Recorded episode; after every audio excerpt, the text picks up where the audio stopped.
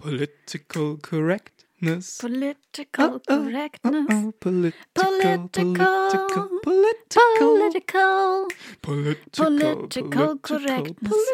Political correctness. Political political correctness. correctness. Hallo liebe Leute und herzlich willkommen bei Dreiviertelwissen. Hier spricht Ralf. Weil Anna und ich noch keine abgebrühten Podcast-Profis sind, haben wir uns lieber darauf konzentriert, einen guten Gesprächsrhythmus zu finden, anstatt ein Intro aufzunehmen. Deshalb fasse ich kurz zusammen, was ihr hier eigentlich hört. Wie der Titel schon sagt, versuchen wir aus unserem Halbwissen zu vielen Themen Dreiviertelwissen zu machen. Und zwar indem wir ein bisschen recherchieren und vor allem viel reden und zusammen nachdenken. Dabei ist es natürlich unmöglich, ein Thema vollständig zu besprechen, aber unser Ziel ist es, immer etwas dazu zu lernen. Dafür setzen wir uns eine Zielfrage, um die wir dann kreisen. Noch kurz dazu, wem ihr hier eigentlich zuhört. Anna ist Psychologin und macht gerade ihren Doktor. Ich versuche Autor zu sein und fahre nebenbei Burger aus. Dadurch bringen wir zwar immer unterschiedliche Perspektiven auf unsere Themen mit, aber natürlich niemals alle. Weswegen wir hoffen, dass diese Gespräche eher als Startpunkt für eine größere Konversation dienen, die wir mit euch haben können. Wie und wo ihr uns erreichen könnt, sagen wir später, denn es wird Zeit, endlich in die Folge zu starten. Das Thema haben wir euch schon vorgesungen und wir beginnen jetzt. Hallo Anna, Hi Ralf. wie geht's dir heute? Ich bin müde. Schön, Also heute Morgen war ich schon müde, dann war ich zwischendurch wach und jetzt bin ich wieder ziemlich müde. cool. So ist der Lauf der Dinge. In deinem müden Zustand hast du Bock über Political Correctness zu reden. Ähm, ich habe ein bisschen Angst davor, Ich weil auch. ich glaube, das ist ein Thema, wo man sich sehr schnell richtig in die Scheiße reinreiten kann, auch wenn man es gar nicht so beabsichtigt und dann in einer Ecke landet, wo man unbedingt nicht hin möchte. Ich habe auch sehr Angst, mich heute um Kopf und Kragen zu reden. Aber vielleicht können wir einfach mal vorausschicken. Wir meinen es gut. Wir versuchen. Nein, jetzt pass auf. Wir versuchen auf der guten Seite zu sein. Und wenn wir es nicht schaffen, nehmen wir gerne konstruktives Feedback an. Ja. Wir schauen uns das Thema ja an, um es besser zu verstehen, um vielleicht auch selber besser darin zu werden. Und ja, Es ist ja auch ihr könnt uns helfen. Es ist ja ein Gemeinschaftsprojekt von Ja. uns und euch ZuhörerInnen da draußen, dieser Podcast. und es ist explizit ein Podcast, in dem wir lernen wollen. Genau. Also wenn irgendwas Und zum Lernen gehört auch Fehler machen dazu. fehlt, ja genau. Also ja, sonst wird es schwierig. Ich Genau. glaube, ja. Ich meine, um etwas zu lernen, muss man erstmal irgendwas nicht wissen. Und dann kommt was dazu. Oder man macht halt Fehler zwischendurch. Genau. Genau. Also, wenn wir jetzt Scheiße labern, dann ähm, seid nicht Twitter zu uns. ja, Schreit uns bitte? nicht an, sondern ähm, redet mit uns. Ähm, das wäre cool. Trotzdem könnt ihr uns auf Twitter kontaktieren. Aber dann bitte nett. Also wir wollen, Genau. wenn dann auf Twitter eine nette Community aufbauen, wo Leute konstruktiv miteinander umgehen.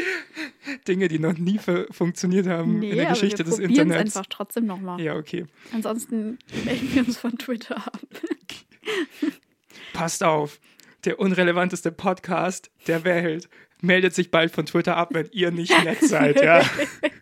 Das ist voll die Drohung. Das Ja. ist echt schlimm. Dann kriegt ihr nicht mehr unseren geilen, wir stellen uns irgendwelche sinnlosen Fragen Content. Ja, das ist jetzt auch schon wieder Monate her, dass wir Ja. das gemacht haben. Im Moment passiert einfach nichts auf Twitter bei Und uns. letztes Mal hast du mich gleich mit der letzten Frage auch einfach eiskalt hängen lassen. Ja, naja, die war aber auch schwierig, die Frage. ja. Da sollte ich sagen, wie empathiefähig Ralf ist. Ja. Das fand ich schwierig. Ja, ich finde, ich find, wir geben diese Frage einfach mal offen nach draußen weiter. Genau, ihr Die- Leute da draußen, die Genau. Ralf nicht persönlich kennt, wie empathiefähig ist er? Und, und, Auf einer zwar, Skala von 1 bis 10. und zwar beantwortet die Frage nach dieser Folge. ja, ja, dann hat, ja. Äh, Genau. Ähm, also, Political Correctness, unser Thema heute. Und zwar haben wir uns wie immer eine Zielfrage gestellt, der wir uns immer. annähern wollen. Ja, natürlich wie immer. Auch wenn du es erst zweimal gemacht hast, ist es, wenn du es definitiv- beide Male gemacht hast, wie immer. immer.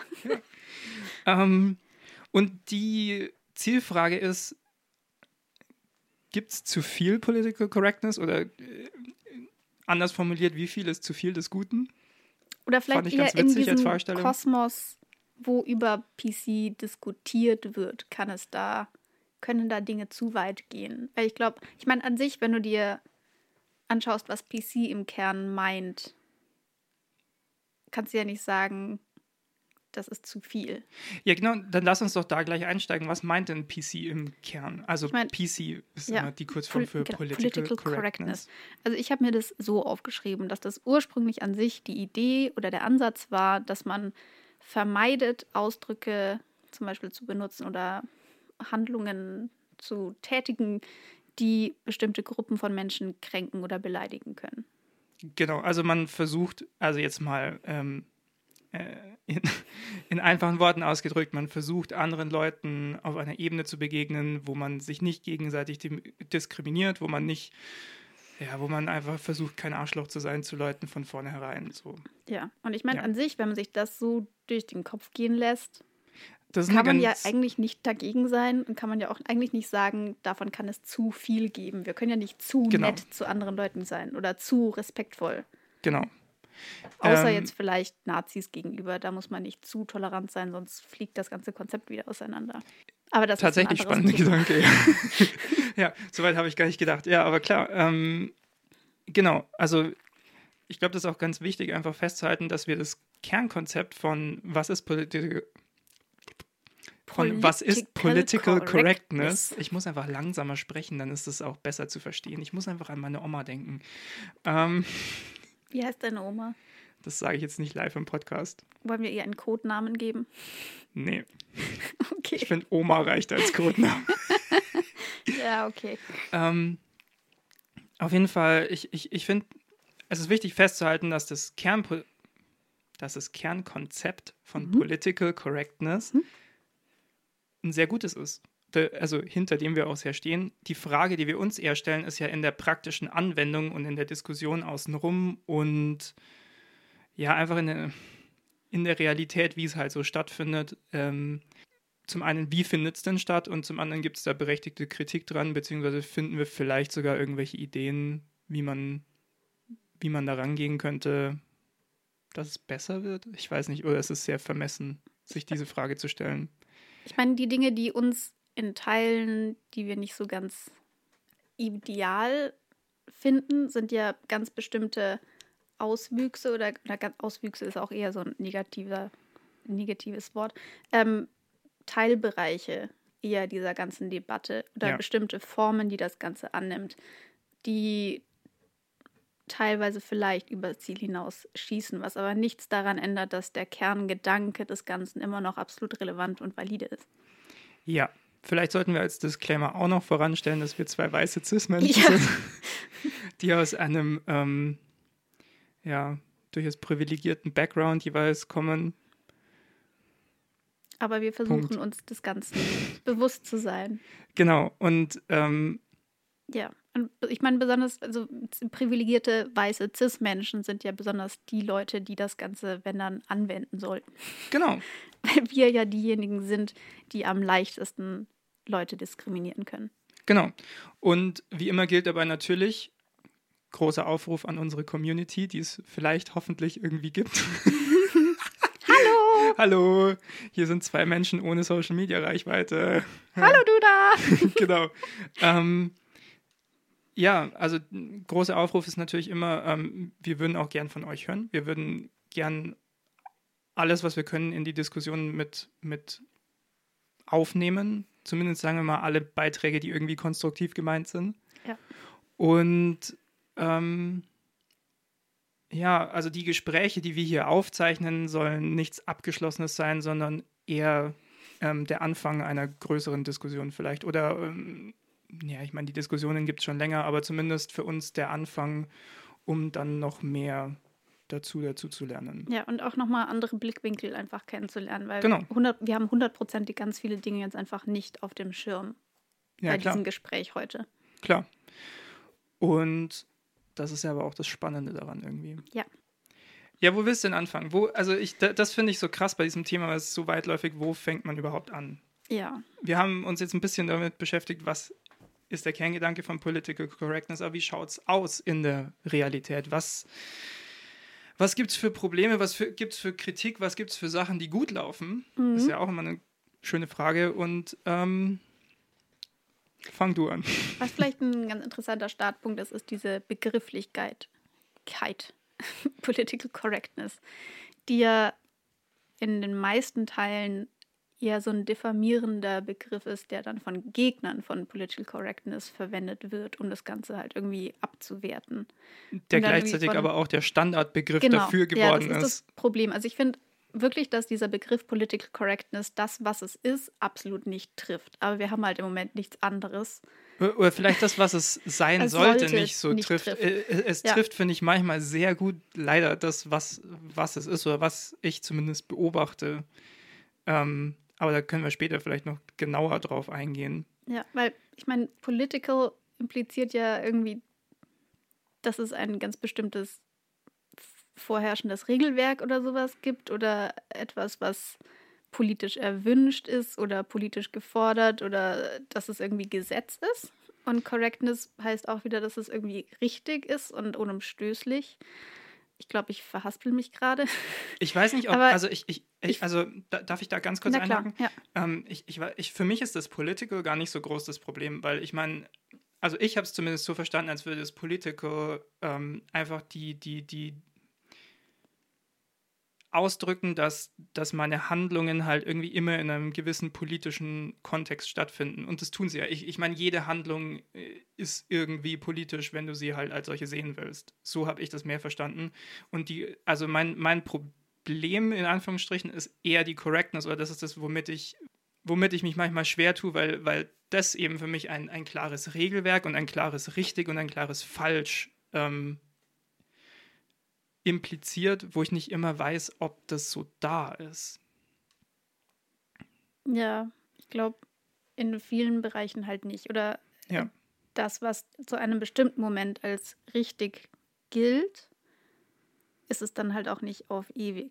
Ja, klar. Also vor 50 Jahren nicht, galten Dinge als ja. richtig, zumindest in der, in der, im Mehrheitskonsens als richtig, die, die, ähm, wo man aus heutiger Sicht sagen kann, yo, war nicht so geil. Ja. Also zumindest für einige Leute nicht, einige viele Leute wahrscheinlich nicht. Ja, und das ist ja auch immer noch diese Unterscheidung, also die, die Ebenenunterscheidung im Prinzip, welcher Begriff jetzt im Mainstream politisch korrekt sozusagen ist und welcher Begriff eigentlich zum Beispiel von betroffenen Gruppen ähm, gewünscht wäre ja. und für die dann äh, sozusagen politisch korrekt wäre. Ähm, beispielsweise ist es ja in Deutschland im Mainstream oder in der Politik an sich ähm, ist ja die Ansicht verbreitet, dass also oder dieser Begriff Mensch mit Migrationshintergrund wäre das, was du als was im Mainstream dann politisch korrekt wäre, was aber ja von vielen Leuten, die offiziell Migrationshintergrund haben, nach diesen Definitionen ähm, auch nicht als das ähm, wahrgenommen wird, womit sie bezeichnet werden wollen, was ja auch, in, auch wieder nachvollziehbar ist. Ähm, Wo im Moment, glaube ich, POC ist eher so der Begriff, der da gängiger ist. Zumindest habe ich den in letzter Zeit sehr oft von POC in. also äh, kurz zur, zur, zur, Erklärung für die Leute, die vielleicht nicht so gut Englisch können. Äh, POC heißt People of Color, also ja. farbige Menschen auf Deutsch. Ja. übersetzt. Ich weiß nicht, ob man es so, so, eins zu eins auf Deutsch übersetzen kann, aber. aber so ich, würde man es nicht verwenden, so würde nee, man es nicht sagen. Aber so vielleicht kann man sich darunter vorstellen, was gemeint ist. Ja, also Menschen, die nicht weiß sind. Genau. Und ähm, ich glaube, das ist im Moment zumindest ein sehr populärer Begriff. Ja, aber letztendlich, also das trifft halt auch wieder in Anführungszeichen nur auf ähm, POC zu. Und es gibt ja. ja auch Leute mit Migrationshintergrund, die keine POC sind. Stimmt. ich stimme dir nur zu. ja, das stimmt. Korrekt. Ja. Ähm, ja, aber jedenfalls dieser Begriff Migrationshintergrund, der schmeißt es dann halt alles in einen Topf und äh, schafft dann halt eine ähm, oder impliziert eine Gleichheit zwischen Gruppen, die ganz unterschiedliche Diskriminierungserfahrungen zum Beispiel machen. Also Leute ja. mit einem Migrationshintergrund aus Frankreich zum Beispiel und europäisches oder europäisch stämmiges oder ähm, boah, das ist schwierig. Ähm, um dir da rauszuhelfen, ich kann an der Stelle zu dem Thema ganz besonders den wirklich allgemein großartigen Podcast Rise and Shine ähm, empfehlen. Also Rise wie Reis, mhm. ähm, der von zwei Wirtdeutschen, sie bezeichnen sich selbst als Wirtdeutsche ähm, Frauen ähm, gemacht wird. Das ist ein super cooler Podcast und darin besonders die Folge Sind wir rassistisch, mhm. wo es ähm, um Rassismus eben in von Rassismus betroffenen Gruppen geht. Ja. Und in, in dem Fall zum Beispiel so ein bisschen auch ähm, Rassismus innerhalb der Wirt-Community, Mhm. die sich selber dann teilweise als was Besseres manchmal wahrnimmt als andere Communities, aber äh, vielleicht lieber den beiden zuhören als mir. Ja. Ähm, nur, nur so als ganz kurze Zusammenfassung kann ich sehr empfehlen, ist ein sehr guter, sehr interessanter Podcast, ähm, wenn man ein bisschen mehr in dieses Thema auch einsteigen will. Okay, bei Back mir ging es jetzt eher darum, einen Begriff zu finden für ähm, Franzosen, die das, was man, also ich meine, in- im Deutschen hast du teilweise dieses Bio-Deutsch oder wie auch immer, oder dann Kartoffeldeutsche, so die Entsprechung im Französischen. Aber alles davon, egal was man sagt, ist, finde ich, scheiße. Weil das irgendwie dann immer dieses so echtes Deutsches versus, oder echtes Französisch versus anders impliziert, sagen, was es halt nicht ist. Und das, deswegen finde ich das sehr schwierig dafür, einen guten, treffenden, nicht ausgrenzenden Begriff zu finden. Menschen mit Wurzeln in Frankreich. Ja, gut, aber ich meine, jemand, der dessen Familie seit zwei, drei Generationen in Frankreich lebt, der hat auch Wurzeln in Frankreich. Deswegen, Ja, ja, Finde ja. ich das schwierig. ja. Ach so, ach, du meinst Leute, die, warte, ich habe es gerade verstanden als Leute, die aus Frankreich nach Deutschland gekommen sind. Ja, also Genau. um die geht es ursprünglich. Aber wenn es jemand ist, der innerhalb von Frankreich einen, sagen wir jetzt einfach mal einen europäischen Hintergrund hat und Europä also Ja, ja, klassisch oder wie auch immer. Oh, ich finde das echt schwierig, gerade da jetzt zum Beispiel jemand, jemand, Jemand, der zieht weiß aus, ist und jemand zieht aus Polen nach Frankreich. Ein weißer Mensch zieht aus Polen nach Frankreich. dann hat der Migrationshintergrund. Ja, klar. aber wird vermutlich auch aufgrund seines Aussehens in Frankreich nicht so diskriminiert wie jemand, der aus der, was weiß ich, Elfenbeinküste nach Frankreich zieht. Ja, Und vielleicht aber trotzdem auf, aufgrund von Kolonialismus und so weiter einfach seit Jahrzehnten und Generationen französisch ist. Ja. Also ich meine, jemand aus der Elfenbeinküste wäre kein Franzose, aber du weißt, was ich meine. Mhm. Ja, ja, klar. Also ist, äh, klar, natürlich. Also ähm, ich habe mal ein Jahr in Los Angeles gewohnt und was ähnliches so ein bisschen einfach miterlebt. Ne? Also natürlich eher so von außen, ne? Äh, aber ähm, ich bin in Los Angeles mit relativ vielen Indern rumgehangen. Also, weiß ich, habe mich da halt mit ein paar Leuten echt gut verstanden. Und einer von denen hatte halt eine deutlich, deutlich hellere Haut als die anderen und du hast ihm seine Herkunft erst angemerkt, wenn er zu sprechen angefangen hat, weil er halt einen starken indischen Akzent Mhm. hatte in seinem Englisch. Und sonst wurde er immer erstmal von Leuten als weiß wahrgenommen. Und du hast, also selbst ich, der jetzt nicht so drauf sensibilisiert bin, ja, hab gemerkt, dass die Leute ihm erstmal anders begegnet sind als den anderen, wenn wir als Gruppe irgendwo Krass, okay. angekommen sind. Natürlich nicht alle Leute, aber ma bei manchen Leuten merkst du es halt. Ja. Ja. Genau, aber worauf ich letztendlich hinaus wollte, oder was ich eigentlich nur sagen wollte, ist, dass es innerhalb dessen, was als politisch korrekt ähm, gesehen wird, dass es da Unterscheidungen gibt, je nachdem, wen man fragt. Ob du jetzt den, Ja. jetzt zum Beispiel bei uns weißen Mainstream fragst oder ob du wirklich zum Beispiel eben POC fragst, ja. welche Bezeichnungen sie präferieren würden.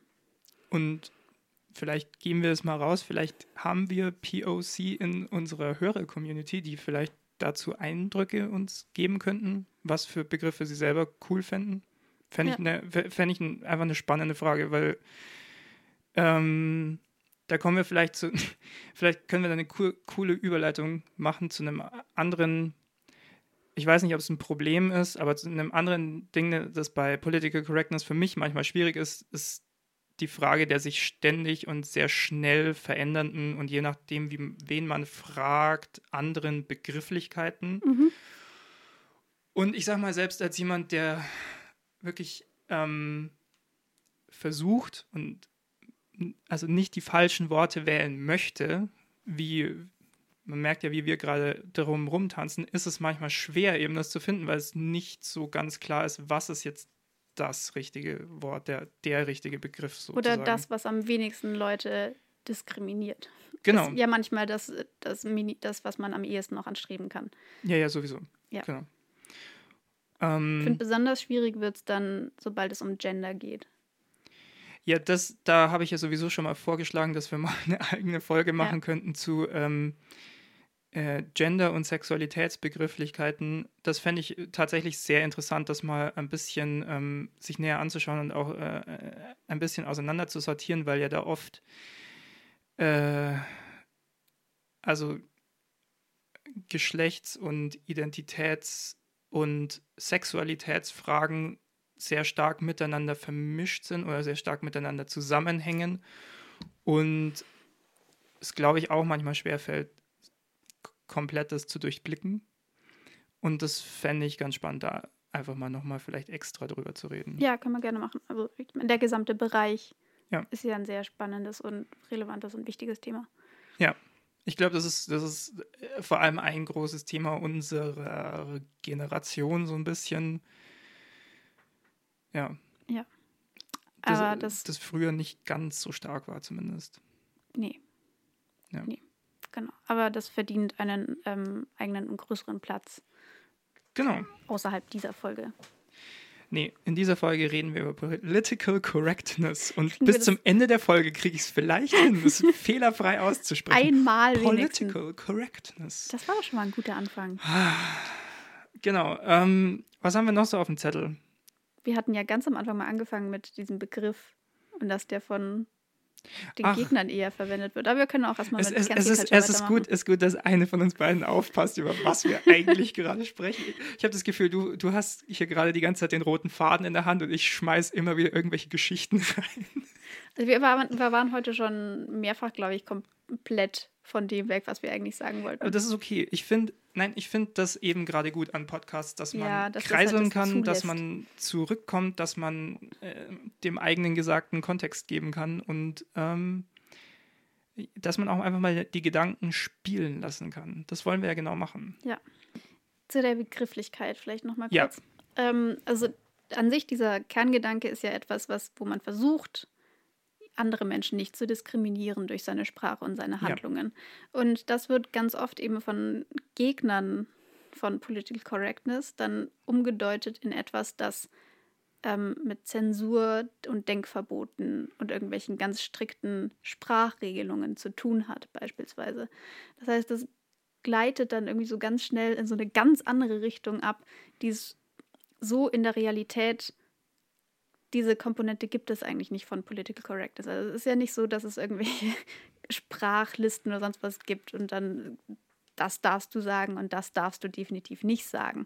Also natürlich, da gibt es Ausnahmen, aber an sich ich ist glaube, es es gibt, es gibt schon Bubbles, in denen existieren so. ja, aber es ist nicht so, dass, dir von, Zustände. dass es irgendwelche Kataloge gibt und die Polizei läuft rum und schaut, ob du irgendwelche Wörter verwendest Nee. oder nicht und dann wirst du bestraft. So ist es ja nicht. Das heißt, wir haben keine Zensur in dem Sinne oder wir haben keine Ja. Denk- und Sprachverbote in dem Sinn. Aber in die Richtung driftet es halt wahnsinnig schnell ab, sobald Ja. du irgendwas in dem Bereich hast und irgendetwas an diese diskriminierungsfreie ähm, ja, Utopie versuchst anzugleichen.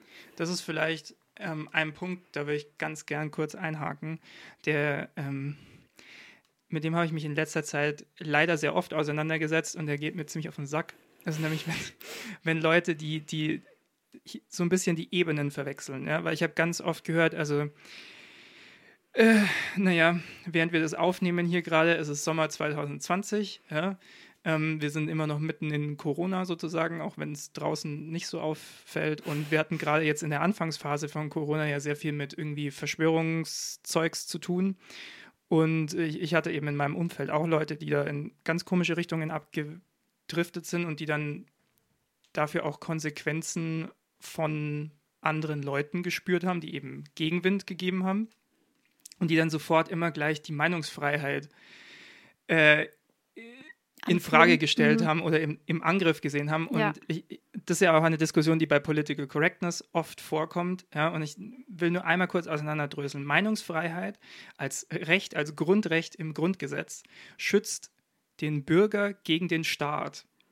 Solange der Staat zulässt, dass du deine Meinung äußern kannst, ist die Besteht, Meinungsfreiheit Ge- voll okay. ja, garantiert und gewährleistet. Meinungsfreiheit heißt aber nicht, dass es keine Konsequenzen gibt für die Meinungen, die man vertritt. Also andere Leute können und dürfen ja auch andere Meinung sein und dann sagen, ja, weißt du was, mit dir will ich nicht mehr so viel zu tun haben oder weißt du was, mit zu deiner Show will ich halt nicht mehr gehen. Kommen wir gleich wieder zu Cancel Culture wahrscheinlich ähm, damit, aber das ist nicht Meinungsfreiheit. Das ist vielleicht Cancel Culture, ich weiß es nicht. Das ist zumindest, ja, ich weiß nicht, das sind halt einfach die Konsequenzen. Wenn du dich aufführst wie ein Arschloch, musst du damit, damit, leben, dass, damit leben, dass Leute dich für ein Arschloch halten. Ja, und dann entsprechend halt auch auf ja. dich reagieren. Ja. Genau. Und manchmal ist es natürlich nicht beabsichtigt und dann muss man halt mit den Leuten reden und bla bla bla. Aber es ist nicht ein Angriff auf die Meinungsfreiheit. Das wollte ich einmal kurz auseinanderdröseln, weil das, ja, das ist das immer sehr schade, sehr wenn Leute da diese Ebenen verwechseln. Ja. Ja. Und in die Richtung geht es ja auch mit Zensur und Denkverboten und so weiter, wenn das dann ja, in die Richtung geht, weil das auch eine falsch verstandene Meinungsfreiheit im Prinzip ist. Ja gut, dann, wir sind jetzt so oft um diesen Begriff schon gekreiselt. Lass uns mal kurz über Cancel Culture reden. Also die, ähm, wie übersetzt man das jetzt auf Deutsch? Ich denke schon wieder an meine Oma. Ähm, die, die Kultur des Absetzens. Ja. Sozusagen.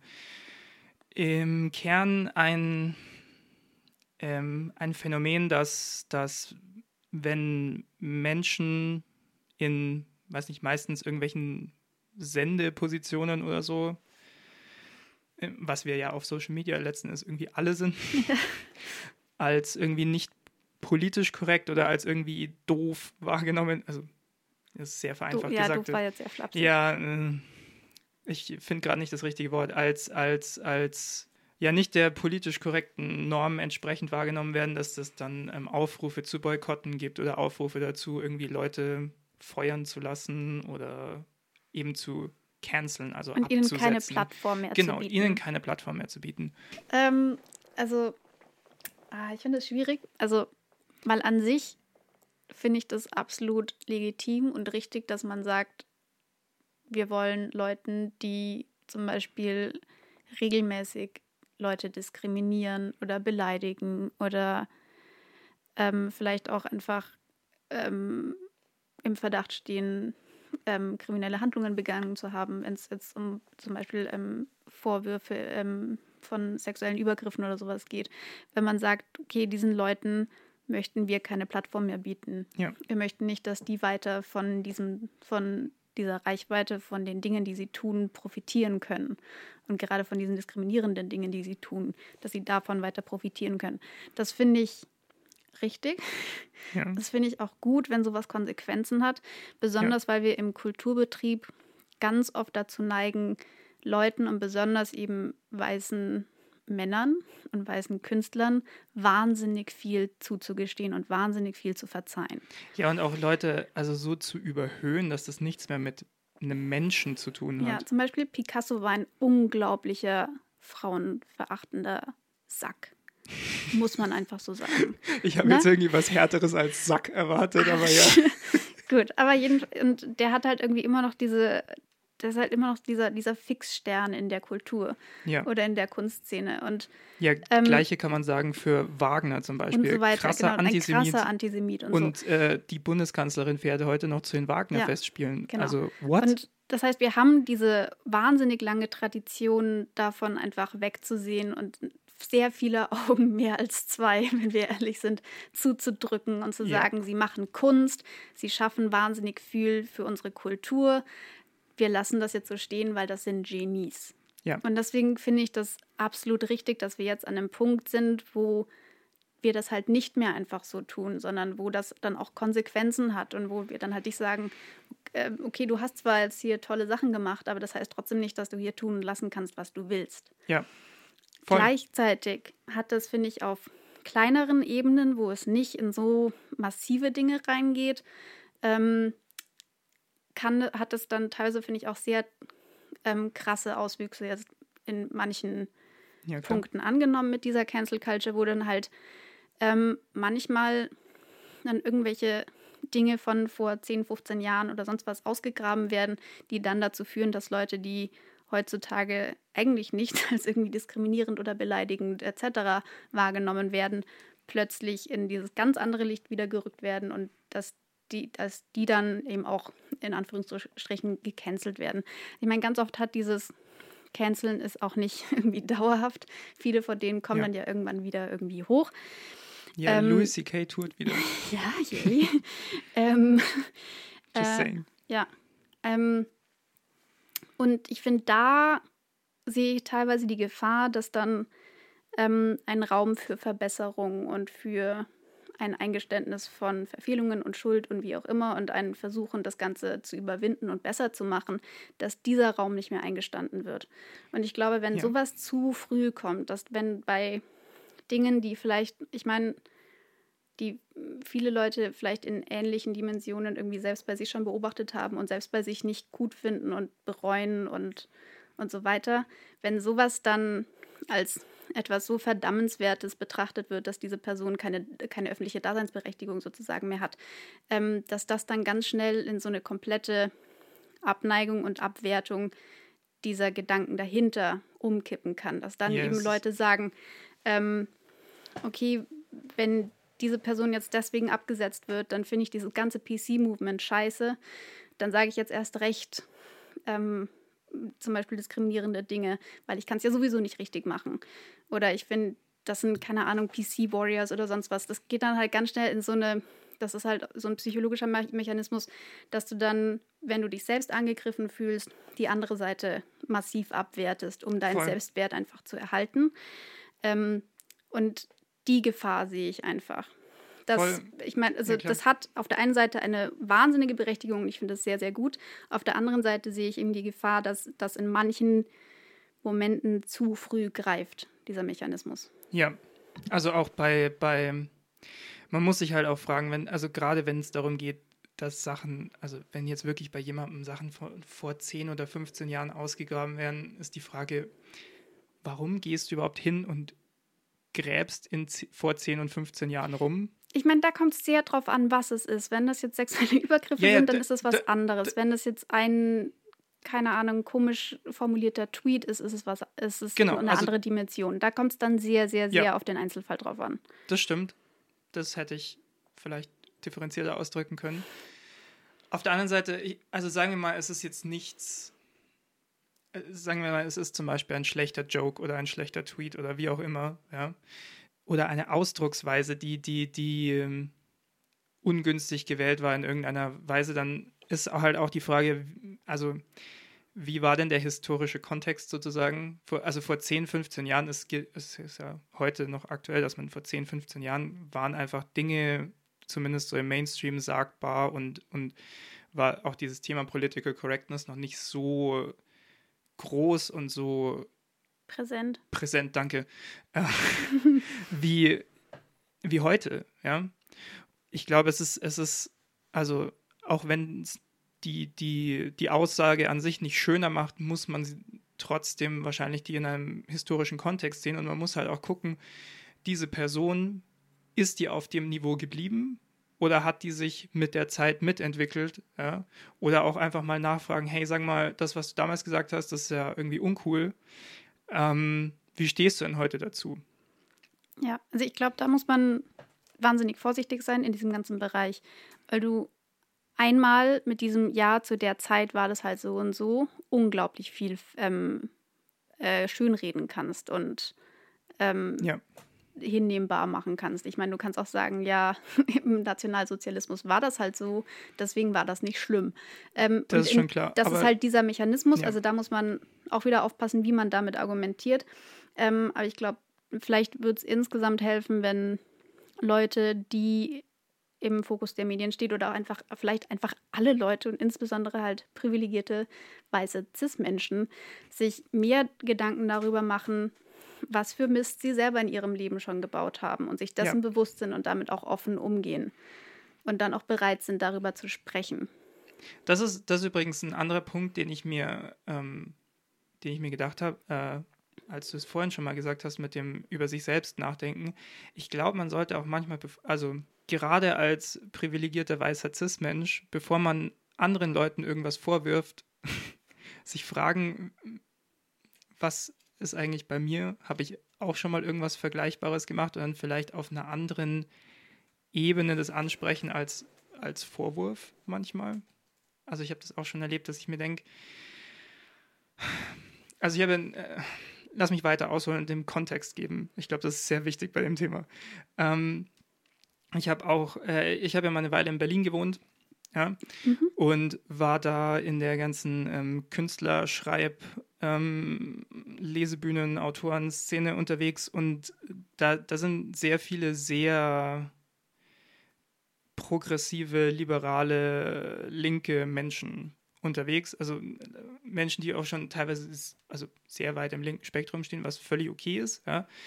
Ähm, wo aber auch viel untereinander dann viele Vorwürfe stattfinden und wo ich manchmal das Gefühl hatte, das sind Menschen, die, die sich dadurch, dass sie die richtige Terminologie benutzen, ein bisschen über andere auch stellen und, und ein bisschen von sich selbst ausblenden, dass sie vielleicht auch mal ähnliche Gedanken hatten oder mhm. ähnliche Fehler gemacht haben. Und ich will es nicht generalisieren, weil ich glaube nicht, dass es die breite Masse ist, aber ich glaube, dass es eine Gefahr ist, da so ein bisschen reinzurutschen, vor allem wenn man eben wieder von diesem Begriff Correctness ausgeht, weil es halt so impliziert, wenn ich es richtig mache, dann bin ich gut. Aber ich meine, nur weil du im Alltag die richtigen Begriffe verwendest, heißt es noch nicht, dass in deinem Kopf nichts anderes stattfindet. Ja? Oder du halt nie, also ich meine, jeder von uns hatte schon mal einen rassistischen Gedanken, jeder Natürlich, von uns hat schon mal in einer dumme Sachen. Gesellschaft aufgewachsen. Natürlich haben wir alle solche Rassismen in uns. Jeder von uns hat schon mal dumme Sachen gesagt, jeder von uns hat schon mal richtig schlechte Witze gemacht, die, die völlig falsch angekommen sind ja. oder auch irgendwie konstruiert waren. Ja? ja. Jeder von uns, also man muss immer aufpassen, weil ich will mit sowas nicht irgendwelche krassen Sachen entschuldigen. Aber ich glaube, es gibt viele so kleine Alltagssachen, wo man auch mal sagen kann, jeder von uns hatte schon mal einen schlechten Tag. ich weiß, ich weiß, ich weiß, das klingt jetzt sehr, sehr klein und sehr vereinfacht, aber ich glaube, dass auch das irgendwo eine Rolle spielt. Ja, das ist so. Es ist, ist merkst du das? Es ist so schwierig, das, das, irgendwie ja. äh, zu, zu, artikulieren, dass es, dass es ohne Dinge klein zu reden. Ja. Und ich ich, ich versuche wirklich, es nicht klein zu reden, aber ja. es sind. Ich, natürlich fällt mir im Moment keine konkrete Situation ein, wo ich es mir gedacht habe, aber es gibt so oft Situationen im Alltag, da denke ich mir, okay, chill, du hast einfach nur einen schlechten Tag, ist okay. Ja. Mhm. Und ich, da, da, da, siehst du Leuten an, dass, dass sie, da kommt kurz was raus und dann siehst du Leuten an, dass ihnen in der Situation schon, schon leid, leid tut, tut. oder ja. du weißt genau, in zwei Stunden wird dir das leid tun mhm. und ja, komm runter. Da ist die, diese Person ist ja mehr als dieser eine Moment oder dieser eine Begriff, den sie verwendet. Ja. Also zumindest ja. hoffentlich und meistens. Ja. Also ich meine, jeder Mensch ist mehr als nur eine Sache. und ich glaube, das wird manchmal vergessen. Dass Leute dann auf Diskussion. eine bestimmte genau. Aussage zu einem ganz bestimmten Zeitpunkt reduziert werden. Genau, und, da, und da, darauf reduziert ist. sich so quasi dieses ganze Leben sozusagen. Ja. Ja. Oh Gott, ey, das war anstrengend gerade. Ich bin wirklich ein bisschen ins Schwitzen gekommen. Ja, ist okay. ähm, oh je. Was ich vorhin schon hatte, ähm, darauf wollte ich vorhin eingehen, da hast du irgendwas gesagt, wo man voll gut anknüpfen könnte. Soll ich nochmal zurückspulen? Machen wir hier einen kurzen Cut, ich spule zurück und dann. Ähm, nee, nee ähm, ich glaube, das fällt mir dann schon noch hoffe ich, wieder ein. Okay. Ähm, aber was ich auch noch sagen wollte, ich habe noch einen Artikel über Cancel Culture gelesen, das fand ich ganz interessant. Da wurde Cancel Culture als ein Versuch interpretiert, diesen ganzen, ja, jetzt inzwischen auch in, leider in mehreren Regierungen weltweit vorherrschenden Rechtspopulismus, den man sieht, irgendetwas entgegenzusetzen, dass man versucht, hm. wenigstens im Kulturbereich und so weiter diese ja eigentlich ähm, universell erstrebbaren Grundsätze von ja. Würde des Menschen, ähm, Diskriminierungsfreiheit und so weiter, Antidiskriminierung, Antirassismus und so weiter, dass man versucht, wenigstens da diese Maßstäbe irgendwie durchzusetzen. Ja. Und wenigstens da das hochzuhalten und das irgendwie so als, ja, so eine, wie so eine kleine Standarte vielleicht vor sich hinzutragen, dass man sagt, okay, wir haben immer noch ein bisschen Macht, obwohl Donald Trump jetzt hier krass misogyn und rassistisch unterwegs ist und Bolsonaro und so weiter, dass man trotzdem irgendwie diesen Bereich hat, wo man versucht, bestimmte ja, ähm, Punkte noch durchzusetzen. Dass man sagt, nur weil meine Regierung verrückt ist, lasse ich mich nicht auf dieses Niveau runter, genau. sondern wir versuchen es hier trotzdem besser zu machen. Ja, dieses When they go low, we go high. Ja. Ja. Ja. Ähm, ja, ist super. Also weiß ich nicht. Das fand ich irgendwie einen ganz schönen Gedanken. Ich, ich, was ich spannend finde übrigens bei der ganzen Diskussion ist, ähm, genauso wie Political Correctness ähm, ja auch oft als Kampfbegriff gegen Political Correctness verwendet wird, äh, kommt dieser Begriff Cancel Culture ja eigentlich von den Gegnern davon und hat sich jetzt irgendwie auch wieder etabliert als irgendwie der Go-To-Begriff dafür. Ja. Das scheint mir in der ganzen Geschichte so eine wiederkehrende Sache zu sein, wo ich nicht weiß, was ich damit anfangen soll, aber ich stelle es immer wieder fest. Nein, ich weiß es wirklich ja. nicht. Ja, keine Ahnung, was das jetzt heißt. Ja, ja. keine Ahnung. Aber ich weiß wieder, was ich vorhin hatte, woran man anknüpfen könnte. Du hattest irgendwas mit diesem, ähm, bloß weil man die Sprache verändert, verändert man das Menschenbild dahinter oder sowas noch nicht. Und das ist ja auch so ein, so ein Kritikpunkt, der teilweise an PC geäußert wird. Das ist dann nicht unbedingt etwas, das sich absolut gegen diesen Kerngedanken richtet, aber einfach mhm. ein weiterer Baustein, den man vielleicht noch dazu sehen sollte, dass man bloß, weil man bestimmte Begrifflichkeiten austauscht, oder versucht, bestimmte Begriffe zu ersetzen oder bestimmte Handlungen zu vermeiden, dass, es, dass das nicht heißt, dass das beispielsweise Rassismus oder ähm, Diskriminierung aufgrund von Geschlecht oder sexueller Orientierung und so weiter, dass man sowas dadurch nicht abschafft. Ja. Und ich das, hatte, ja, ja das stimmt. Natürlich, also bloß weil wir jetzt aufhören, das N-Wort zum Beispiel zu verwenden, heißt das nicht, dass Rassismus weg ist. Korrekt. Absolut nicht. Das wäre sehr schön, wenn das so leicht also funktionieren also das, würde, das, aber so ist es nicht. Ja, das lässt sich in letzter Zeit sehr stark beobachten, ja. Ähm, ja. Wo war ich? Nur ähm, weil das genau, aber, ist, ist nicht. Aber ja. ich glaube schon, dass man mit Sprache so einen ersten Schritt in die Richtung machen kann, weil zum Beispiel manche von diesen Begriffen einfach so stark negativ ja. konnotiert sind und so sehr auch als Schimpfwörter be benutzt werden, dass man, wenn man bei diesen Begriffen bleibt und diese Begriffe weiter irgendwie nutzt und ähm, irgendwie äh, okay findet oder bestehen lässt, dass es mit diesen Begriffen unmöglich ist, jemandem wirklich mit Respekt und Toleranz und Akzeptanz zu begegnen. Und, und das brauchst du, ja. wenn du eine diskriminierungsfreie Welt haben möchtest. Ja klar, ja klar. Sprache ist ein Baustein, ja. ein wichtiger Baustein, ja. aber halt nicht der einzige Baustein. Nee, natürlich nicht. Aber ich meine, es gibt sehr wenige Dinge, die sich mit einer einzigen Maßnahme ähm, beheben lassen. Und ich, finde, da, da, das kommt zu einem Punkt, wo ich mir, vielleicht geht es anderen Leuten anders. Ich kann nur aus, ich kann halt leider nur aus meiner Erfahrung jetzt da sprechen, ja, wo ich schon oft die Situation hatte, dass ich einen äh, irgendeinen Begriff verwendet habe und mir dann jemand, also wirklich sehr oft ist es eben in Berlin, in diesen Kreisen, die ich vorhin schon beschrieben habe, passiert, wo mir dann einfach nur gesagt wurde, das sagt man nicht, man sagt das. Das ist völlig okay. Aber was ich mich immer gefragt habe und wo ich dann oft wirklich manchmal mehrfach länger nachfragen musste, ist, warum? Und ich finde es so wichtig, wenn du jemanden schon darauf hinweist, dass da ein Begriff irgendwie falsch verwendet wird oder dass es einen besseren Begriff gibt. Mein Denken ändert sich nicht, wenn ich einfach nur gesagt bekomme, das eine ist falsch und das andere ist richtig und nicht mhm. gesagt kriege, warum. Wenn mir jemand erklärt oder mir sagt, wo ich die Information finde, warum das so ist, ja, also wenn sich jemand nicht wie ein Lehrer hinstellt und mich korrigiert, sondern sich mit mir auseinandersetzt wie ein Mensch zum anderen, so, dann verstehe ich, warum und dann ändert sich mein Denken, weil ja. dann kann ich das nachvollziehen.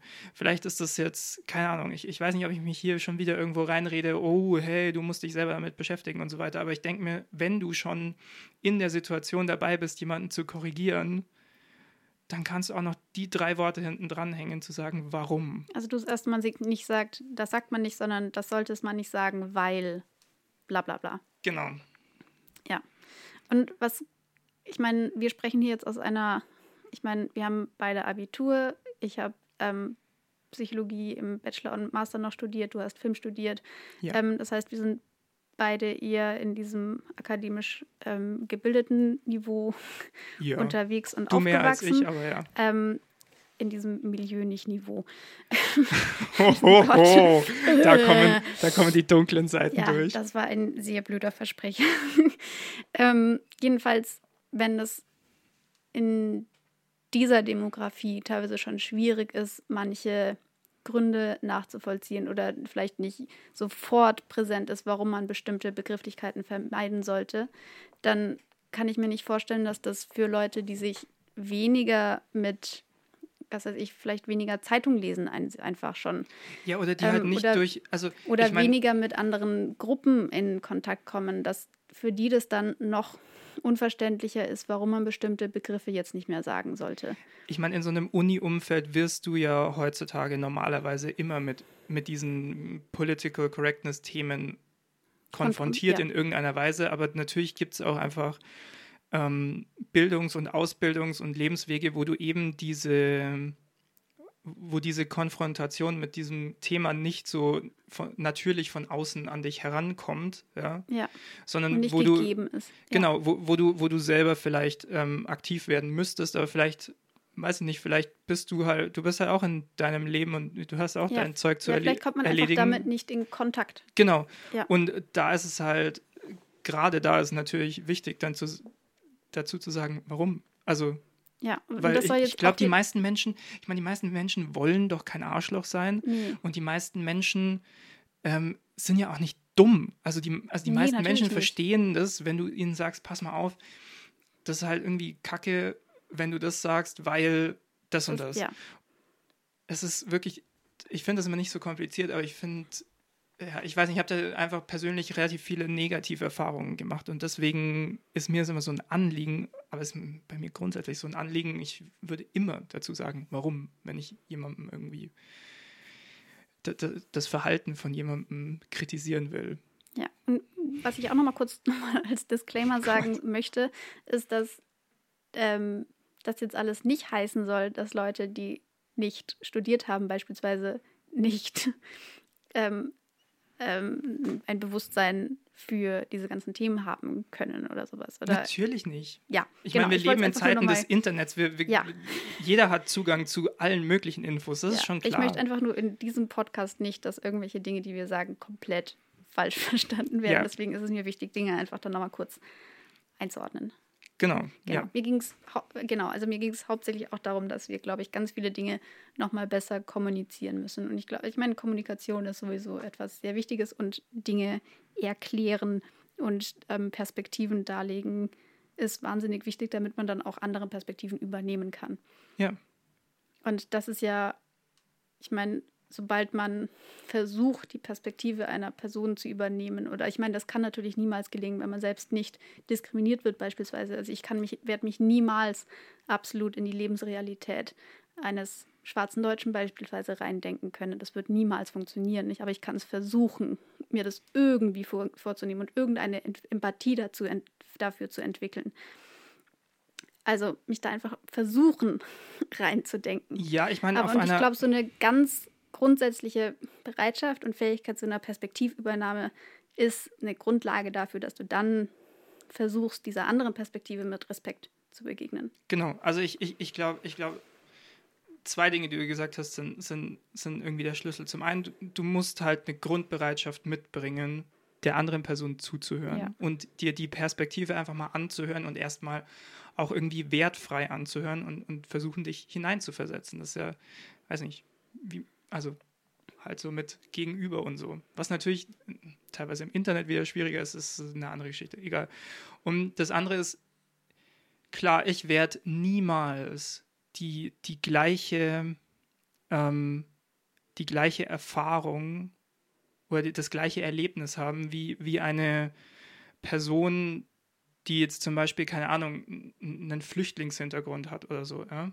Ich habe gestern Abend, ich habe gestern Abend mit einer ähm, Freundin von mir, die, ja, also deren Familie einen Migrationshintergrund hat, genau über dieses Thema noch geredet und es, es war sehr interessant, weil wir sind schon ewig befreundet und wir haben nie so explizit drüber geredet. Und gestern Abend, wir haben fünf Stunden lang geredet und fast nur über dieses Thema. Es war super spannend. Ähm, ich weiß nicht, ich, ich, ich, ich denke mal, wenn sie mir ihre Erfahrungen erzählt, ja, ich, natürlich kann ich die Erfahrung nicht genauso nachfühlen, wie sie es hatte, aber auf einer abstrakteren Ebene kann ich verstehen, keine Ahnung, die, das, das Gefühl, sich alleingelassen zu fühlen, das Gefühl, ähm, nicht Teil einer Gruppe zu sein, Mhm.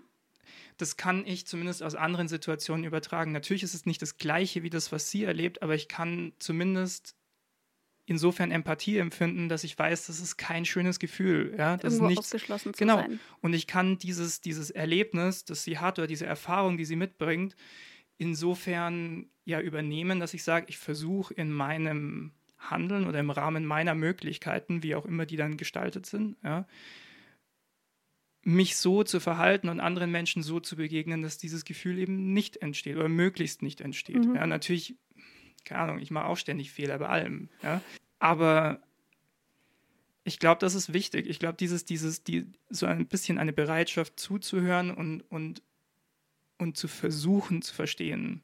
Es gibt ein ganz, ganz tolles Buch, das ich an dieser Stelle empfehlen möchte. Ich habe heute so ein paar Empfehlungen dabei. Das, ich hoffe, das ist okay. Ich habe keine Empfehlungen dabei. Das ist okay. Äh, ähm, das Buch heißt Identity von Francis Fukuyama. Er ist ein Harvard-Professor. Der hat schon so ein paar irgendwie Bücher über Geschichte und so weiter geschrieben. Und in dem Buch arbeitet er die Geschichte von Identität im Zusammenhang mit dem Staat auf. Und zwar über die Menschheitsgeschichte hinweg und aus allen äh, aus vielen verschiedenen Kulturräumen. Und kommt zum Schluss, zu dem, zu dem Schluss, den ich sehr schön fand, ein, ein Gedanke, den ich irgendwie mitnehmen will, dass die er, er kommt zu dem Schluss, er, er sieht eine gewisse Gefahr in, in, in moderner Identitätspolitik, dass sich es irgendwann so kleinteilig zerlegt, dass es nichts mehr Vereinendes gibt, sieht aber auch eine Chance darin, also quasi die Erfahrungen kleiner Gruppen oder die Erleben, er nennt es die Erlebnisse kleiner Gruppen zu nehmen und zu einer Erfahrung der, Gesamt, der Gesamtgruppe eines, eines Staates, einer Nation irgendwie ähm, daraus so, so eine Art Erfahrungsschatz aus den allgemeinen Erlebnissen zu bauen und darauf neue Grundwerte aufzubauen, in der eben die Geschichten von allen und nicht nur von der, vom Mainstream sozusagen, von der, von der Hauptmasse vorkommen. Mhm. Das fand ich einen super guten Gedanken. Ich, ich habe das Gefühl, wir sind gerade auch so ein bisschen in so einer Phase, wo wir einfach viele Geschichten hören von, von Gruppen, die bisher eben nicht gehört wurden, einfach in der, in der Geschichte. Ja. Ja. Und ich denke mir nur immer, ich, also man, man sollte zuhören, man sollte wirklich sehr genau zuhören, weil nur so funktioniert der nächste Schritt, dass wir das in eine gemeinsame, in einen gemeinsamen Erfahrungsschatz letzten Endes bringen, auch wieder ein einendes Element irgendwann für die Gesellschaft finden. Also Hm. große Empfehlung ist dieses Buch von. Und auf der Basis Ja. dessen dann irgendwie einen neuen Ja, n- Katalog von Dingen irgendwie entwickeln, an dem wir uns in unseren Handlungen und so weiter orientieren sollten. Genau, also so, so eine neue Wertegrundlage Mhm. ein bisschen oder, oder zumindest, oder sagen wir mal, die, die Wertegrundlage, die wir haben, auf eine neue, verbesserte, verfeinerte Art und Weise vielleicht umsetzen können. Und ja. erweitern einfach um Genau. mehr Perspektiven. Genau, Ja. genau. Ja. Da, das fand ich einen schönen Gedanken, eben Perspektiven nicht, nicht auszuschließen, aber ähm, eben trotzdem diesen Versuch zu starten, sie in die, All- also sie in die Allgemeinheit und in, in, in die Gesamtheit eines Volkes dann zu übertragen, damit letzten Endes sich etwas Einendes und nicht Spaltendes daraus ergibt. Ja. Ähm, wir könnten über Literatur reden. Ich finde diese, diese Brüche immer sehr gut. ja, wir können über Literatur reden. Ja, völlig egal. Übergänge Über- werden überbewertet. Ja, Im, was für Literatur. Ja, also es gibt ja im, im, in der Political Correctness, ich habe es gelernt, in der Political Correctness Diskussion auch immer wieder eine Auseinandersetzung mit Literatur und vor allem also Literatur von früher. Ja. Ähm, und der Frage, wie kann man die heutzutage einordnen und der Frage auch, sollte man oder muss man vielleicht sogar Begriffe, die darin vorkommen, ändern? Also teilweise wirklich Werke sozusagen umschreiben. Mhm. Ähm, und ein, äh, also ein ganz spannendes Beispiel oder zwei sehr gegensätzliche Beispiele, an denen sich, glaube ich, ganz gut, zumindest für mich ganz gut erstmal erschließt, äh, worum sich diese Diskussion dreht, ist, äh, ist die Gegenüberstellung von ähm, dem Buch And Then There Were None von Agatha Christie. Äh, das ist ein, ein, wahrscheinlich der berühmteste Krimi der Welt oder so, habe ich mal gelesen, oder zumindest der meistverkaufteste Krimi der Welt. Ähm, Keine Ahnung, wie ist denn da die deutsche Übersetzung von dem Titel? Oder unter was läuft das im Deutschen? weiß ich Bei gerade mir nicht sagt mehr. das auch gar nichts. Also der Ursprungstitel davon war Ten Little N-Word. Dann später wurde es ähm, politisch korrekter gemacht zu Ten Little Indians, was auch nicht besser war. Und ähm, dann eben irgendwann sind sie auf dem finalen Titel And Then There Were None ähm, gelandet. In dem, in dem Buch geht es einfach um zehn Menschen, die auf einer Insel sind und die nach und nach sterben. Mhm. Und die Frage ist, ist der Killer unter ihnen oder wer ist der Killer oder was passiert da eigentlich? Und das, das, das Ganze basiert eben auf diesem, auf diesem, ja, alten Kinderreim ist es ja eigentlich. Sie, sie haben ihn dann. gibt es ja im Deutschen auch, dieses ja, genau. zehn kleine Genau. In, in, dem, in der finalen oder in der aktuellen Fassung von dem Buch, die ich gelesen habe, wurde es dann immer mit Ten Little Soldier Boys ähm, mhm. bezeichnet, also umgeschrieben irgendwie.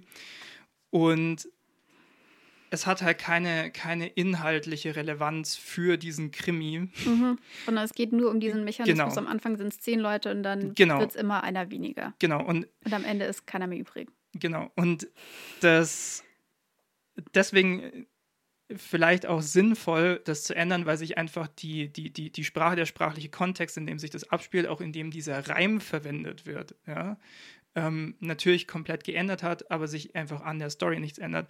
Im Gegensatz dazu ähm, habe ich eine Geschichte gelesen, wo in äh, Tom Sawyer, die Abenteuer von Tom Sawyer und Huckleberry Finn ist, mhm. glaube ich, der äh, ganze Titel, ähm, auch das N-Wort raus gestrichen werden sollte. Oder es gibt sogar eine Version, glaube ich, wo mhm. es gemacht wurde. Was da wieder ein bisschen vielleicht problematischer ist, weil dort das Wort genau benutzt wird, um Rassismus zu benennen und auch Rassisten, also rassistische Figuren zu kennzeichnen. Mhm, die dann eben dieses Wort verwenden im Gegensatz zu anderen. Worten. Genau. Und da ist eben die große Frage von Kontext, würde ich sagen. Also wie, wie wie weit, also was darf Kunst? Ist ja gut, ist allgemein so eine Frage, ja. Und ähm, ja, wie ist der Kontext davon? Ja. Ich glaube, insgesamt würde, ich meine, es gibt ja ganz viele Bücher, die zu einer ganz bestimmten Zeit entstanden sind, wo dann ähm, Dinge in Neuauflagen einfach eingeordnet werden, die dann mit Fußnoten beispielsweise sind oder mit ausführlichen Kommentaren. Und ich finde, sowas sollte man insgesamt bei viel mehr Begriffen machen, besonders ja. wenn es in die Kinder- und Jugendliteratur geht. Ähm, einfach um diese also historische oder kontextuelle Einordnung von Dingen. Ja. Ähm, und ich finde, sowas kann man dann bei der Verwendung des N-Worts in solchen Kontexten beispielsweise halt dann auch gut machen. Ja. Ähm, aber an Stellen, wo das einfach keine tiefere Bedeutung hat oder an der Geschichte zum Beispiel nichts ändert, muss man das nicht unbedingt so stehen lassen. Mm, ja. Da kann man das dann schon, finde ich, auch austauschen, weil einfach überhaupt diese Perpetuierung des Begriffs etwas Negatives ist. Und ja. halt für betroffene Gruppen jedes Mal, denke ich, nicht so wie so ein Schlag ins Gesicht wahrscheinlich ist. Ja, voll. Ich würde jetzt mal, also vielleicht bin ich da auch einfach voreingenommen als ähm, jemand, der versucht, Autor zu sein. Mhm. Aber ich, ich würde jetzt mal ganz äh, frech behaupten, ich glaube, Kunst darf fast alles. Also, ähm, ich, glaube nicht, dass es Worte gibt, die in Kunst nicht vorkommen können oder in der Literatur gar nicht vorkommen können. Ich glaube, es kommt immer auf den Kontext an. Wenn du, also, um nochmal das Beispiel von vorhin aufzugreifen, wenn du eine, eine Figur schreibst, die also die rassistisch ist, dann muss sich das auch in der Sprache der Figur irgendwie niederschlagen. Denke ich mal, ja. Damit die LeserInnen später auch merken, oh, das ist eine rassistische Figur, das heißt ja nicht, dass man das als positiv darstellt. Also ich glaube, Kontext ist halt die, die, die große, die große Sache dabei. Aber ich glaube, dass Theo also grundsätzlich würde ich sagen, Kunst kann alles. Es kommt wahrscheinlich auch immer noch darauf an, von wem die Kunst gemacht wird. Ja, sehr stark. Also wenn du, wenn du jetzt äh, schwarzen Hip-Hop in den USA ähm, dir anhörst, dann hörst du ja das N-Wort sehr oft. Ja. Interessanterweise habe ich zufällig vor ein paar Tagen einen alten Bob Dylan-Song mal wieder gehört, von seinem, den Song Hurricane von seinem äh, Album Desire von, ich glaube, 1972. Keine Ahnung, aber Bob Dylan auf jeden Fall weiß, ja. Mhm. Und er verwendet einmal das N-Wort. Und zwar in einem, äh, ich glaube, der Song ist über sieben Minuten lang oder sogar über acht Minuten lang.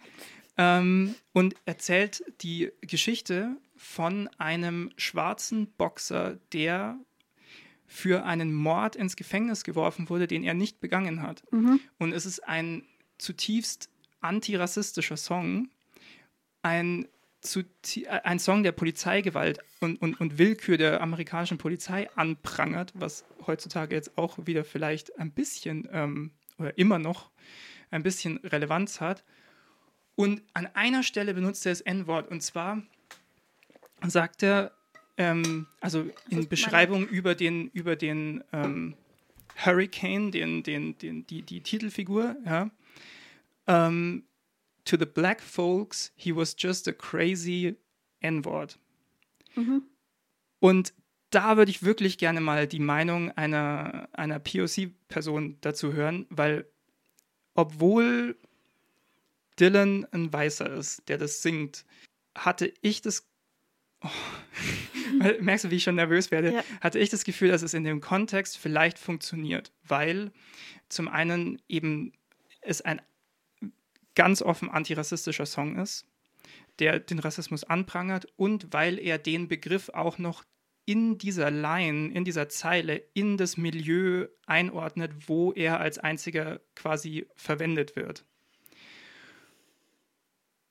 Fand ich einen spannenden Fall. Ich kann dazu kein abschließendes Mhm. Urteil ähm, machen, du wahrscheinlich auch nicht, aber ich wollte Nee. das einmal ansprechen und ich hoffe, hoffe, hoffe, dass wir irgendwie ein, ein, ein Feedback dazu kriegen. Ja. Weil ich glaube nicht, dass man, dass man Bob Dylan in dem Fall ähm, Rassismus vorwerfen kann. Aber ich finde es trotzdem spannend, was eine, eine ähm, also was eine POC, sagt Mhm. so, dazu sagen würde, Mhm. ähm, ob das angemessen ist oder nicht, ob das angebracht ist oder nicht. Ich meine, okay, dann muss man noch irgendwie, das war die 70er, keine Ahnung. Fände ich einfach spannend. Wollte ich einfach mal irgendwie kurz loswerden. Ja. Ähm, was ich noch kurz sagen wollte zu dem, was du vorhin gesagt hast, dass man, ähm, wenn man Leute zum Beispiel als rassistisch darstellen möchte, dass man ihnen dann auch bestimmte Worte in den Mund legen muss, dann hat man ja immer noch die, ähm, kann man ja immer noch entscheiden, welche Worte nehme ich dafür. Voll. Und muss es dafür das N-Wort sein? Oder kann ich auch was anderes nehmen? kommt drauf an. Ich glaube, wenn es, also wenn es auch im Kern der Geschichte vielleicht um das N-Wort geht, dann, oder je nachdem, was der Zeitkontext ist. ja, also kommt halt drauf an, worum es geht. Aber Genau. an sich, du brauchst dieses Wort ja nicht, um jemanden als rassistisch zu markieren. Nee, Genau, also Ja, auch ja, da gibt es so- wieder so- Abstufungen, was Ja. man dann unbedingt machen muss. auf jeden Fall, dem, sorry, so du- meinte ich das nicht. Ja, ja, Also, klar. ja. Nee, das, ja, ich wollte es nur nochmal irgendwie so hinterfragen. Ja, ja, voll. Ähm, und was, weil du vorhin meintest, dass Kunst alles darf, ähm, was ich dann halt auch, finde ich, immer noch eine wichtige Frage ist, muss Kunst alles? Muss das sein? Das So, ist, das ist glaube so ich, klar eine, darfst du, keine Ahnung, wenn du unbedingt Bock drauf hast, darfst du einen Witz über Vergewaltigung machen. Die andere Frage ist halt, muss es sein? Und dann kommt es halt sehr Ja. stark auf die Position an, die die Person hat, die diesen Witz zum Beispiel macht. ja, voll. Oder die etwas darstellt. Ähm, und Ja, das ist, finde ich, etwas, was sehr viele Leute, die das verfechten, Kunst darf alles, bla bla bla, sich, finde ich, zu wenig fragen, muss ich das machen? Muss ich diesen Witz machen? Also ich, ich, ich würde dazu vielleicht zwei kleine Gedanken machen. Ich glaube, ich glaube, dass es auf der einen Seite wichtig ist, dass Kunst manchmal Grenzen überschreitet, um sie zu hinterfragen. Ich glaube auf der anderen Seite, man sollte, oder zumindest ist es meine Philosophie, wenn ich, wenn ich versuche, irgendwas zu schreiben, wenn ich etwas hinterfrage oder wenn ich ähm, irgendwo versuche, eine Grenze zu überschreiten, dann dann sollte ich auch wirklich eine intelligente Frage dabei haben.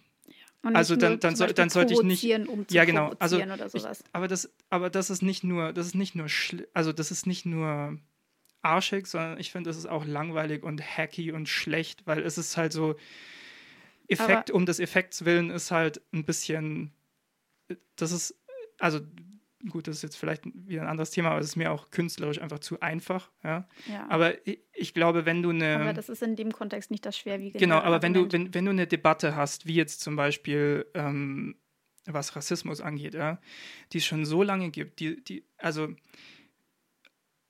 wo in so vielen Bereichen schon klar ist, zum Beispiel als Weißer, dass wenn du das und das machst, bist du halt, ist es halt einfach nicht cool. Ja?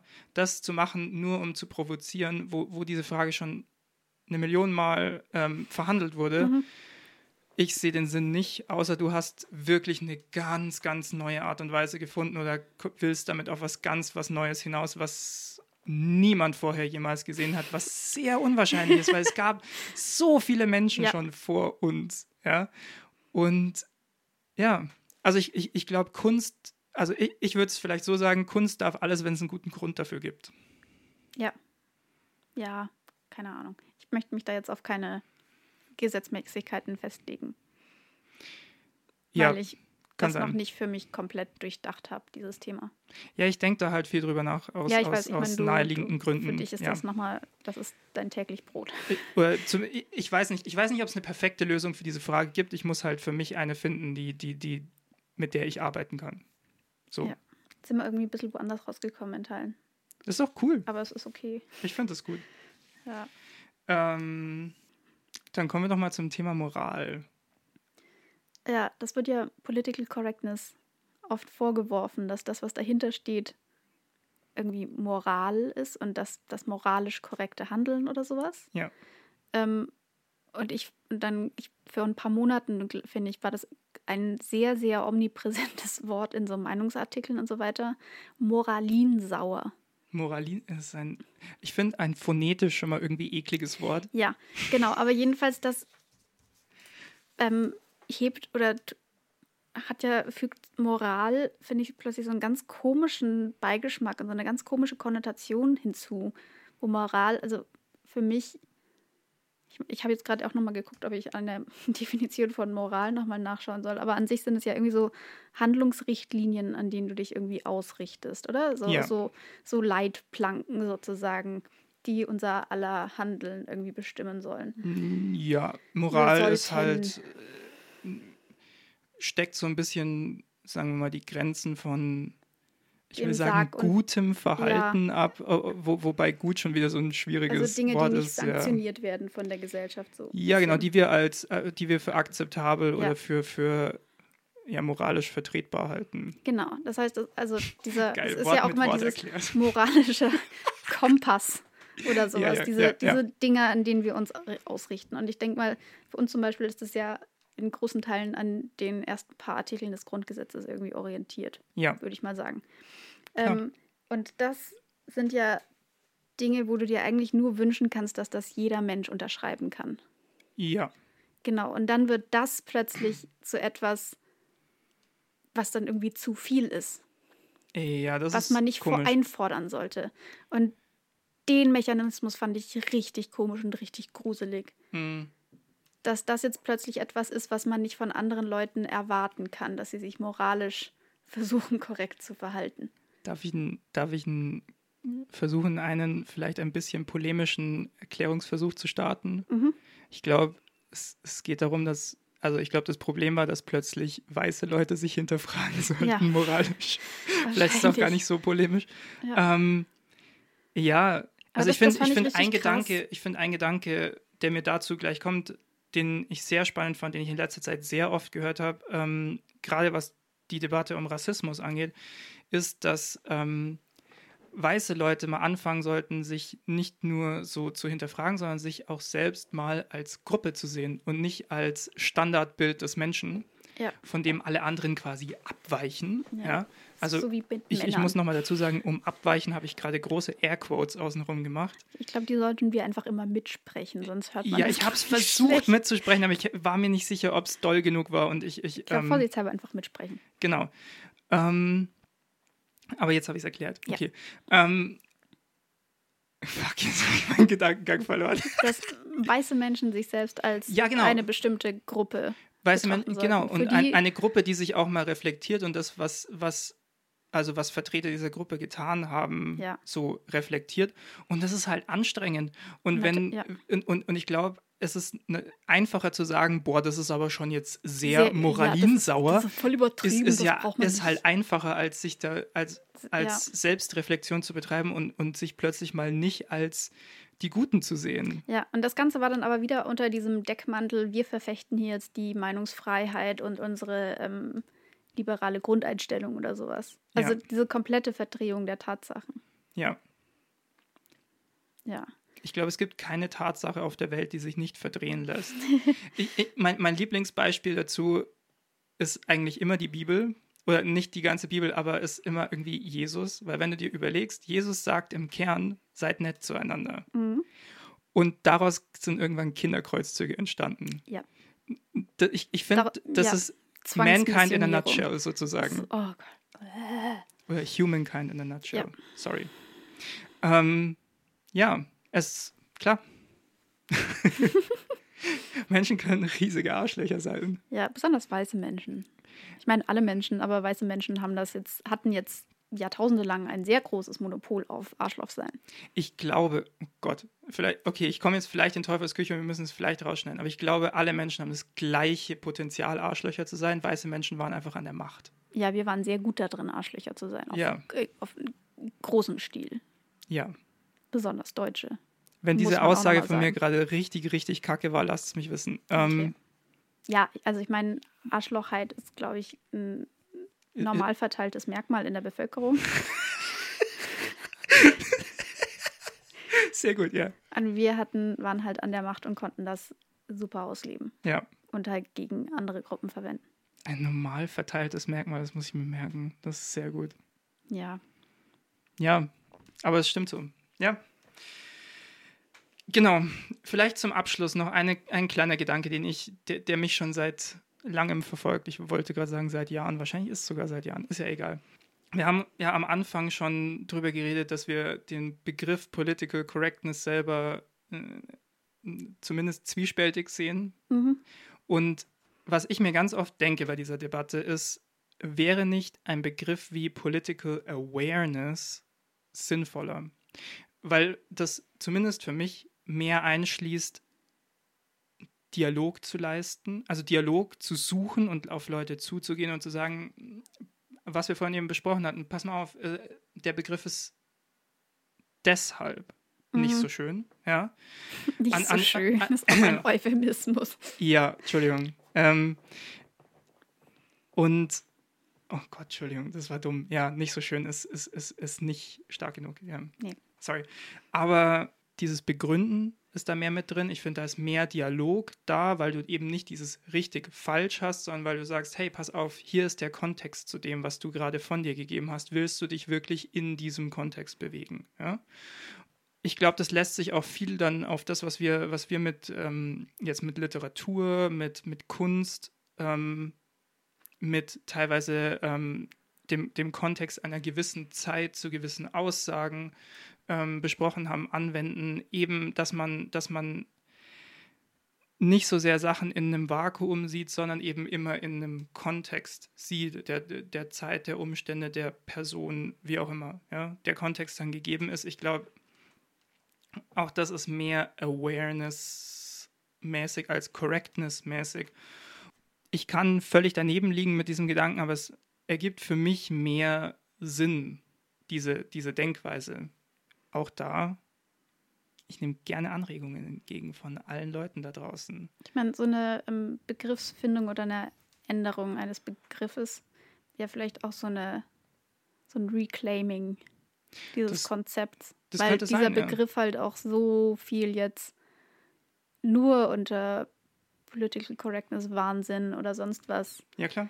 ähm, Obwohl wir uns nichts vormachen müssen, wurde. ein anderer Begriff wird genauso irgendwann wieder negativ Das ist ja konnotiert sein. Letztendlich ist ja das, was Political Correctness auch macht. Aber trotzdem, vielleicht könnte das irgendwie so ein, weiß nicht, ja, halt so ein bisschen so ein Reclaiming einfach Ich- ich- sein, dieses Konzepts. Ich versuche eigentlich vor allem Das für, ja inhärent mich einfach was deswegen, Positives ist. Ja, genau, eben. Ich, genau, ich, ich versuche nämlich für mich eigentlich damit eher einen, einen Begriff zu finden, der mich selber mehr in die, in, in eine positive Denkweise da reinsetzt. Also in eine, also mich fokussiert auch, ich finde, darin fokussiert sich mehr, was Political Correctness im Kern eigentlich möchte. Nämlich, wie wir Anfang gesagt haben, eigentlich eine großartige Idee, einander so zu begegnen, dass man sich nicht sofort gegenseitig beleidigt oder diskriminiert. Ja? Das kommt noch früh genug, wenn man sich wirklich kennenlernt. Ralf, du Arsch. genau. Ähm, ich finde, Awareness bietet auch Leuten, die Fehler gemacht haben und ich meine, alle Menschen machen Fehler Ja. und ähm, sich aber besser wollen, vielleicht auch mehr Ausweg oder mehr Weg zurück wieder zu einem oder nach vorne zu einem Punkt, wo sie anderen Menschen auf einer, auf einer m, positiveren Ebene begegnen können. Hm. Ja. Ich weiß nicht. Ja. Es, es Ja, ist so ein auch Gedanke. Ich der meine, mich immer wieder umtreibt. Der genaue Begriff ist ja. Ja. Muss jetzt ja auch nicht irgendwie dann von uns irgendwie Nein, vorgeschlagen nein, werden. nein, nein, gar nicht, gar Nee, nicht, gar aber nicht. ja, so, so, dass man die, die Deutungshoheit will ich mir auch gar nicht nehmen. Es ist nur, ich versuche da nur durch nur irgendwie zu, zu ein bisschen zu illustrieren, wie ich über das Thema nachdenke oder in welche Mhm. Richtungen ich oft denke bei dem Thema und ähm, ja, was mich beschäftigt auch daran einfach. Also ich, ich, ich frage mich immer, das ist so ein cooles Konzept und ich sehe das, ich sehe auch viele positive Sachen, die passieren dadurch, ja, aber ich sehe auch an manchen Punkten, dass es eben Probleme gibt oder Reibungspunkte oder, oder Punkte, wo, wo manchmal im, im extremsten Fall vielleicht sogar eine Radikalisierung dagegen ähm, irgendwie äh, befeuert wird. Ja. Und ich denke mir halt, was kann man besser machen, damit wir Menschen weniger Arschlöcher zueinander sind. Hm. Das wäre so schön. Das wäre sehr schön. Stell dir das mal vor. Ja. Gut. Und das ist die Perspektive eines straighten weißen Mannes. Hi. Hi. Oh Ja. Gott. Äh, Es ist, es ist jetzt gerade wie immer bei diesem Thema, wenn man es lang genug diskutiert, kommt man irgendwo an den Punkt raus, wo niemand mehr Energie hat. Deswegen würde ich Ja. sagen, ähm, moderieren wir den Podcast langsam mal ab. ja. Äh, ich hoffe, dass sich trotzdem unsere ZuhörerInnen nicht entmutigen haben lassen von dieser Diskussion oder ihnen die Energie nicht ausgegangen ist und dass wir tatsächlich einfach von euch was hören Mhm. und ähm, Gerne auch Besserungsvorschläge und Besserungsvorschläge Belehrungsversuche. auch ähm, auf nicht inhaltlicher, sondern ähm, auch auf ähm, bisschen technischer Ebene, wie wir den Podcast an sich noch besser machen können. Wir versuchen so schnell wie möglich darauf zu reagieren. Wir machen es im Moment so, dass wir, ähm, also wir wollen ja eine Folge pro Monat rausbringen. Ja. Und wir machen es im Moment so, dass wir, äh, weil wir in unterschiedlichen Städten leben und äh, das mit dem Internet aufzeichnen nicht so gut geklappt hat, Nee. muss man sagen, ähm, dass wir mal zwei Folgen auf einmal aufzeichnen. Aber wir werden so schnell, wie wir eben dann können, auf eure Vorschläge reagieren. Dann bleibt nur noch mal zu sagen, kontaktiert uns auf Twitter und Instagram unter dreiviertelwissen. Ihr könnt uns auch einzeln auf Twitter ähm, kontaktieren, at Talesierer genau. mit TH und at Ralf Mönius mit PH und OE. OE. Und ähm, ihr könnt uns E-Mails schreiben, wenn ihr richtig oldschool seid und wenn ihr so richtig zehn Seiten uns mal erklären müsst, wie die Welt jetzt aussieht, ja, an dreiviertelwissen.posteo.de. Genau, wenn da ganz großer Bedarf besteht, können wir uns auch noch ein Postfach einrichten. Für diejenigen, die uns gerne mit der Schreibmaschine Ja. anschreiben Ich möchten. finde, wir können es jetzt so machen, dass wir das Postfach jedes Mal ankündigen und nie einrichten. Das können wir machen. Das ist ein schöner Running Genau. Gag. Ja. Gut. Das ist Äh, auch ich habe gut, gehört, wenn man so einen Running Gag dann auch erklärt, ja. ne? Mhm. Ja, nein, aber das muss man auch machen. Ach Ähm, so, muss man erklären? Das gehört auch zum Ja. Podcast. Okay. natürlich. Du hörst mehr Podcasts als ich. ich höre zu viele ich Podcasts, glaube ich tatsächlich. Ja. Ähm, das Wichtigste ist, wenn euch der Podcast gefallen hat, ähm, wäre es ganz cool, wenn ihr einfach euren Freunden davon erzählt. Und Ähm, auch Freundinnen. euren und auch- FreundInnen davon erzählt. Ja. Entschuldigung. Verdammt, ich habe das so gut die ganze Zeit durchgehalten. Egal. Und Ähm, nicht binären befreundeten Personen. Genau, dass ihr Allen euren Leuten. FreundInnen davon erzählt und sagt, hey, hört doch da mal rein. Genau. Anna, Ja, hast noch abschließende Worte zu sagen? Black Lives Matter. Ja, klar. Einfach um Ich hab- das mal ich hab- gesagt zu haben. Ich habe neulich ein schönes Meme gesehen auf, auf, ähm, auf Instagram, wo es hieß, wer sagt, All Lives Matter, sollte eigentlich kein Problem haben mit Black Lives Matter. Ja. Und ja, das ist eigentlich sehr treffend und damit ähm, euch allen einen schönen Tag, Ja. einen schönen Abend, eine grusame Ja, Nacht oder einen guten Morgen, wann immer ihr das immer, hier hört. Ciao. Ciao.